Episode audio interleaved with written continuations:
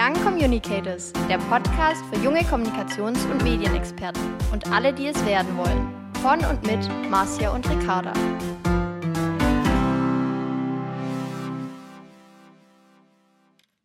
Hallo und herzlich willkommen zu einer neuen Podcast-Folge Young Communicators. Mein Name ist Marcia und neben mir sitzt meine Co-Moderatorin Ricarda.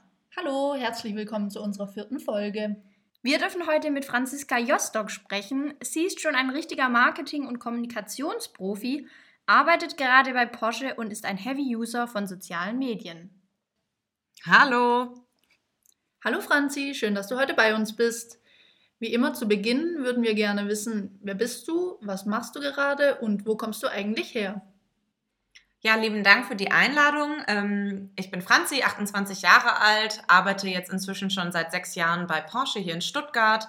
Ich bin ähm, damals nach dem Studium hier für ein Praktikum hergekommen und habe in Köln äh, Media und Communication Management studiert.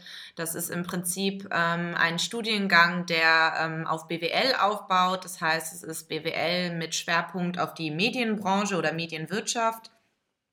Und ähm, da konnte man nach dem Grundstudium, was meines Erachtens nach drei Monate betrug, äh, Schwerpunktthemen wählen, beispielsweise Sportmanagement oder Event. Das war sehr weit gefächert. Das war auch einer der Gründe, warum ich mich für das Studium entschieden habe. Ähm, und ich habe mich da dann für die Schwerpunktthemen Marketing und Communications Management, das heißt PR, entschieden. An welcher Hochschule hast du denn äh, studiert? Die Hochschule ist eine private Hochschule. Ähm, auch da gab es diverse Gründe dafür, dass ich mich für einen privaten Studiengang entschieden habe. Unter anderem, dass man viel praxisangewandter studiert. Ähm, und es war die Hochschule Fresenius in Köln. Du hast uns ja gerade schon einen kleinen Einblick gegeben, welche Schwerpunkte du jetzt in dem Studiengang gewählt hast. Kannst du uns auch noch mal genauer sagen, welche Fächer genau behandelt wurden und wie das Ganze aufgebaut war, wie viele Semester, so ein bisschen allgemein zum Studiengang? Genau, also das Grundstudium ähm, macht man im Prinzip mit den äh, BWLern und VWLern zusammen. Das heißt, ich hatte tatsächlich auch äh, Controlling, Mathematik, Statistik, Stochastik, ähm, all diese ganzen äh, Themen, die man eben braucht für ein BWL-Studium. Und dann ab dem dritten Semester konnte man sich dann eben in seinen Schwerpunktfächern quasi austoben und das waren dann für mich eben Marketing und Communications Management, wo es dann ähm, explizit um die, die Medienbranche ging, ähm, wie bewerbe ich Produkte, ähm, wie kann man Marken aufbauen, ähm, wie sieht gute PR-Arbeit aus, also wirklich ähm, sehr praxisangewandt und das hat mir später im Berufsalltag dann auch tatsächlich schon sehr geholfen. Und warum hast du diesen Schwerpunkt in der Medienbranche gewählt? Ähm, tatsächlich äh, ist mein Onkel ähm, oder hat früher als äh, Moderator für das Sat1 Frühstücksfernsehen gearbeitet. Das heißt, ich stand schon sehr, sehr früh vor der Kamera ähm, bei Sat1 äh, ab und zu und ähm, bin halt eben in der Medienbranche groß geworden, habe dann nach dem oder vor dem Abitur, das, da bin ich mir jetzt gerade nicht ganz sicher, wann das war, ähm, schon bei Viva ein Praktikum gemacht, war da Showpraktikantin, habe da schon so ein bisschen ähm, Medienluft schnuppern können und was genau dann, hast du da vor der Kamera gemacht, wenn du sagst, du standst bei deinem äh, Onkel schon vor der Kamera beim Sat1 Frühstücksfernsehen? Ähm, es gab äh, ein, eine Rubrik, die mein Onkel gemacht hat, die hieß äh, Kleiniges besucht oder sowas, das weiß ich gar nicht mehr genau. Also mein Onkel hat nicht den gleichen Nachnamen wie ich. Und mhm. da waren meine Schwester und ich eben als Darsteller mit involviert. Und ähm, klar, wenn dann die Kamera aus war, habe ich auch immer die äh, Kamera mit in die Hand genommen, das Mikrofon in die Hand genommen und ich fand es immer total toll, vor der Kamera zu stehen. Und ähm, fotografiere auch sehr gerne und äh, war schon immer sehr künstlerisch aktiv, habe auch Kunst-LK im Leistungskurs gehabt und ähm, deswegen war für mich klar, dass ich in irgendeiner Form was Kreatives machen musste. Und dieser Studiengang war eben so ein Zwischenweg zwischen BWL, also Wirtschaft, und auch der kreativen Richtung in die Medien. Habt ihr dann da auch ähm, Filme aufgenommen, ich weiß nicht, Soundproduktion gemacht, einfach noch mehr dieses Kreative, weil du sagtest, dass BWL so das Grundstudium war. Ähm, war das dann wirklich in den Schwerpunkten nur dieses Kreative und wie kreativ war es, sage ich mal? Also wurde wirklich so, so Produktion auch ähm, also wir hatten in einigen Fächern Projekte, die auch in Zusammenarbeit mit Unternehmen stattgefunden haben.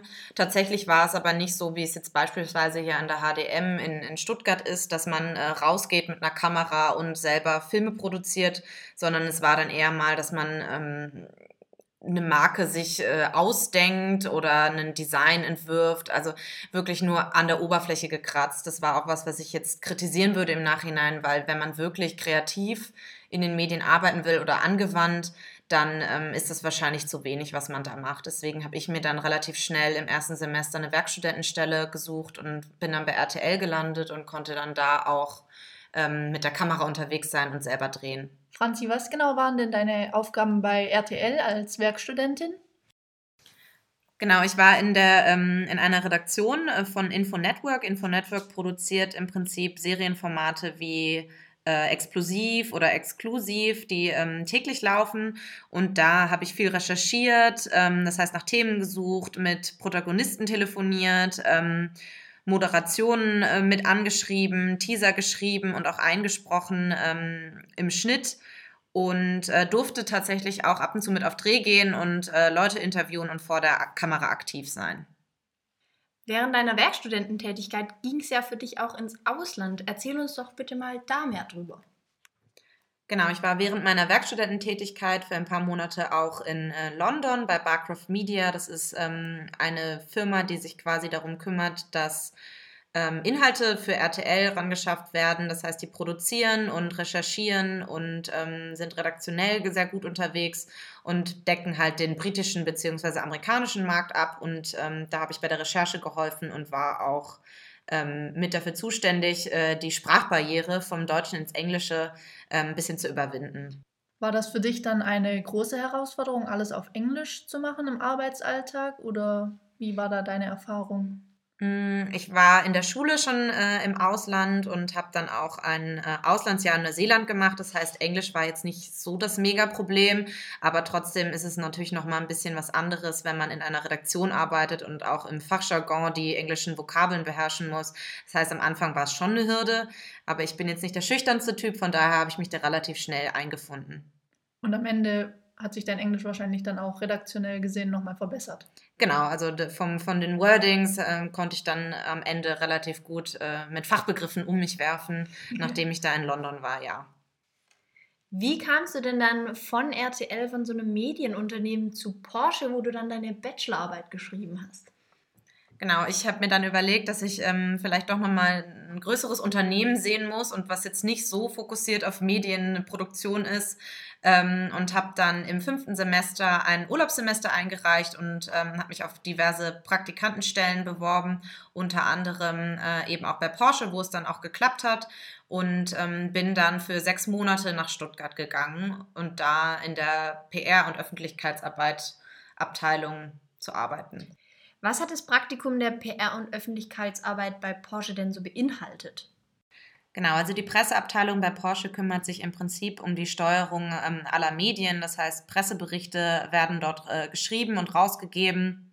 Journalisten werden betreut. Ähm, die Journalisten sind da im Speziellen als Multiplikatoren ähm, für die Marke zuständig. Das heißt, ähm, sie berichten über Fahrzeuge auf Presseevents. Das heißt, ich habe Presseevents mit betreut oder eben die Pressetage auf Messen, ähm, wo dann neue Fahrzeugmodelle oder Derivate vorgestellt werden. Ähm, Interviews mit betreut und ähm, war eben dafür zuständig, dass Porsche in besten äh, Worten in den Medien erwähnt wird. Und das Praktikum war ja dann irgendwann zu Ende, aber ging dann quasi nahtlos weiter mit der Bachelorarbeit. War das dann auch im gleichen Bereich oder nochmal was Neues? Genau, ich ähm, bin dann im gleichen Ge Bereich geblieben. Es hat sich dann herausgestellt, dass ich mich wohl sehr gut anstelle. Das heißt, mein Chef hat mir angeboten, mit ihm zusammen ähm, eine Bachelorarbeit zu schreiben. Ähm, das habe ich dann auch gemacht. Das hat auch gut funktioniert. Und direkt im Anschluss äh, hatte ich das große Glück, dass mir ähm, eine Festanstellung angeboten wurde. Das heißt, ich habe meine Bachelorarbeit äh, bei Porsche geschrieben, ähm, habe nebenbei in Köln noch mein sechstes Semester absolviert, bin also gependelt, die Bachelorarbeit dann abgegeben und ähm, direkt am Tag der Abgabe wurde ich zum Gespräch gerufen und äh, habe dann eben ein Stellenangebot bekommen, was ich dann auch letztendlich angenommen habe. Bevor wir über deinen nahtlosen Berufseinstieg bei Porsche sprechen, vielleicht noch mal kurz die Frage Master or not, warum hast du dich gegen den Master entschieden? Mm, tatsächlich war mein ursprünglicher Plan, ähm, erstmal ein bisschen zu arbeiten und dann ein Masterstudium anzuschließen. Ähm, das heißt, ich hatte mich während meines Praktikums auch noch woanders beworben für eine Stelle, hatte auch eine Zusage bei NTV und wollte eigentlich zurück nach Köln, ähm, hatte dann den Plan, bei NTV zwei Jahre zu arbeiten oder anderthalb Jahre und dann noch ein Masterstudium anzuschließen. Ähm, dadurch, dass ich dann eben dieses Angebot von Porsche bekommen habe, ähm, wollte ich da auch nicht Nein sagen und habe mich dann schlussendlich entschieden, ähm, in Stuttgart zu bleiben. Deine Zeit in Stuttgart war ja dann noch nicht zu Ende und es ähm, kam zu einem direkten Berufseinstieg. Was genau war denn die Stelle? Was waren die Aufgaben? Äh, genau, wir würden gerne mehr darüber wissen. Also im Prinzip habe ich ähm, die Aufgaben, die ich als Praktikantin oder Bachelorandin schon hatte, ähm, weitergeführt. Das heißt, natürlich mit viel, viel mehr Verantwortung, also mit ähm, viel größeren Projekten und viel mehr Jahresbudget. Aber ich bin in der gleichen Abteilung geblieben, unter den gleichen Chefs, mit den gleichen Kollegen ähm, und habe da dann im Prinzip mich weiter um die ganze PR-Arbeit gekümmert. Kannst du uns mehr über ein größeres Projekt erzählen, was du am Anfang gleich betreuen durftest? Ähm, größere Projekte gab es tatsächlich viele. Vielleicht ähm, gehe ich auf mein Lieblingsprojekt ein. Ich kann nicht genau sagen, warum es mein Lieblingsprojekt war, aber das war ähm, eine Messe in äh, Tokio, wo wir die Pressetage vorbereitet haben, da ein Fahrzeug vorgestellt haben und ähm, das lief alles von vorne bis hinten bis äh, Budgetabschluss, äh, einfach alles astrein und das war irgendwie bis heute noch mein Lieblingsprojekt, so dass ich auch noch sage, Tokio ist eines meiner Lieblingsstädte. Ähm, genau, so als Beispiel. Wenn es so gut gleich läuft, hast du vielleicht für unsere Hörer einen Tipp, damit man es beim Berufseinstieg auch so gut meistert wie du in diesem Projekt beispielsweise? Genau, also mein Tipp wäre im Prinzip eigentlich immer offen sein, sich vieles trauen, ähm, keine Scheu haben vor der Arbeitswelt oder vor Kollegen oder vor älteren Leuten. Ähm, ich bin ja auch mit 23 dann gestartet und ähm, war am Anfang auch wirklich echt schüchtern, habe mich dann zusammengerissen und einfach machen und ähm, dann passiert es ganz von selbst. Also es ist das typische Learning by Doing und man kommt so schnell dann rein und äh, lernt dann auch aller, am aller, allermeisten, auch wenn manchmal dann Sachen schief gehen. Die Kommunikation rund um das Auto ist ja relativ technisch und du hast zwar den BWL-Hintergrund und ja auch schon vieles in der Branche gesehen, aber wie wappnet man sich für so eine technische Kommunikationsaufgabe? Kannst du da noch Tipps geben? Ja, tatsächlich bin ich da äh, oft an meine Grenzen gestoßen, gerade was so in der Kommunikation äh, mit Journalisten angeht, ähm, die ja sehr, sehr technikaffin sind und wirklich sich zu den Fahrzeugen sehr extrem gut auskennen und ähm, dich da teilweise auch in Grund und Boden reden und da du ja eine ähm, Funktion hast, in der du ähm, quasi Sprecherin auch für die Marke Porsche bist, solltest du da schon auch ähm, aussagefähig sein. Und da habe ich mich dann irgendwann entschlossen, ähm, eine, eine Art Weiterbildungsmaßnahme anstatt des Masterstudiums ähm, Fahrzeugtechnik zu studieren an der ähm, Auto-Uni in Wolfsburg. Ähm, das ist kein vollwertiges Masterstudium gewesen, sondern war mehr wie ein Jahr, eine Einjahresfortbildung ähm, mit Prüfungen, aber diversen Stunden zu Motorentechnik ähm, und jeglichen Fahrzeug-Knowledge, was wir da mitgenommen haben. Ähm, und das hat mir dann auch wirklich sehr geholfen. Nach Strömungslehre, Fahrzeugtechnik und Co. ging es ja für dich äh, weiter. Was genau hast du denn danach gemacht? Genau, ich habe dann ähm, im Prinzip mich intern weiter orientiert und mich intern neu beworben und bin dann äh, einen ganz unkonventionellen Weg gegangen, nämlich den Weg von der Pressearbeit in die Marketingkommunikation. Das heißt, ich ähm, habe mich intern weiter beworben und bin am Ende im Marketingkommunikationsteam bei Porsche gelandet. Was genau sind denn die Unterschiede zwischen der PR-Abteilung und der Marketingkommunikationsabteilung? Der maßgeblichste Unterschied ist im Prinzip die Zielgruppe. Ähm, früher habe ich an Journalisten ähm, oder mit Journalisten zusammengearbeitet ähm, und jetzt sind es im Prinzip die Endkunden, die wir ansprechen wollen. Wie dürfen wir uns denn dann die Aufgaben äh, bei deiner neuen Stelle vorstellen als Spezialist Marketing Kommunikation? Wir sind in der Marketingkommunikation in verschiedenen Teams aufgeteilt und ich bin im Team Dialogmarketing und Medienproduktion und wir kümmern uns um die Printmaterialien, um alle Fotoproduktionen und eben auch um die ganzen Filme, die dann am Ende in ähm, TV beispielsweise zu sehen sind oder die wir dann in den äh, Porsche-Zentren zur Kommunikation an die Kunden nutzen. Du bist ja auch ganz viel unterwegs. Was war denn deine letzte Station ähm, in deiner neuen Stelle? Ja, wir betreuen eben auch die Shootings. Das heißt, ich bin ähm, ganz viel auf Shootings unterwegs mit Fotografen oder Filmproduktionen. Ähm, Im letzten Jahr war ich tatsächlich viel unterwegs und war in Lissabon, in Paris. Ähm, in Barcelona waren wir beispielsweise auch noch, also überall, ähm, wo man gut produzieren kann, wo die ähm, Bedingungen super sind, beziehungsweise das Wetter dann auch mitspielt, da reisen wir dann im Prinzip für unsere Shootings hin. Wie kann man sich denn deine Aufgaben vorstellen, wenn du so ein Shooting durchführst, planst? Was genau machst du denn da? Also in erster Instanz steht am Ende äh, steht als erstes das Medium. Das heißt, wir schauen uns an, wenn wir jetzt für Online ähm, beispielsweise Fotos brauchen, ähm, wo müssen wir die auf dem äh, Store, also zum Beispiel Connect Store oder ähm, auf der Porsche.com einsetzen. Wie sollen die ganzen die Fotos aussehen? Was für einen Bildstil haben die? Dann entwickeln wir im Prinzip ein Konzept. Ähm, dann geht es in die Ausschreibungsphase, also das ist auch immer nicht so einfach. Das heißt, wir müssen alles ausschreiben. Das geht dann ähm, in einen Bieterkampf quasi. Das heißt, einer der Fotografen gewinnt dann eben die Ausschreibung. Dann geht es um die ganze Planung. Wie kommen Fahrzeuge von A nach B? Wie werden die transportiert? Ähm, das ganze Budget muss gepflegt werden.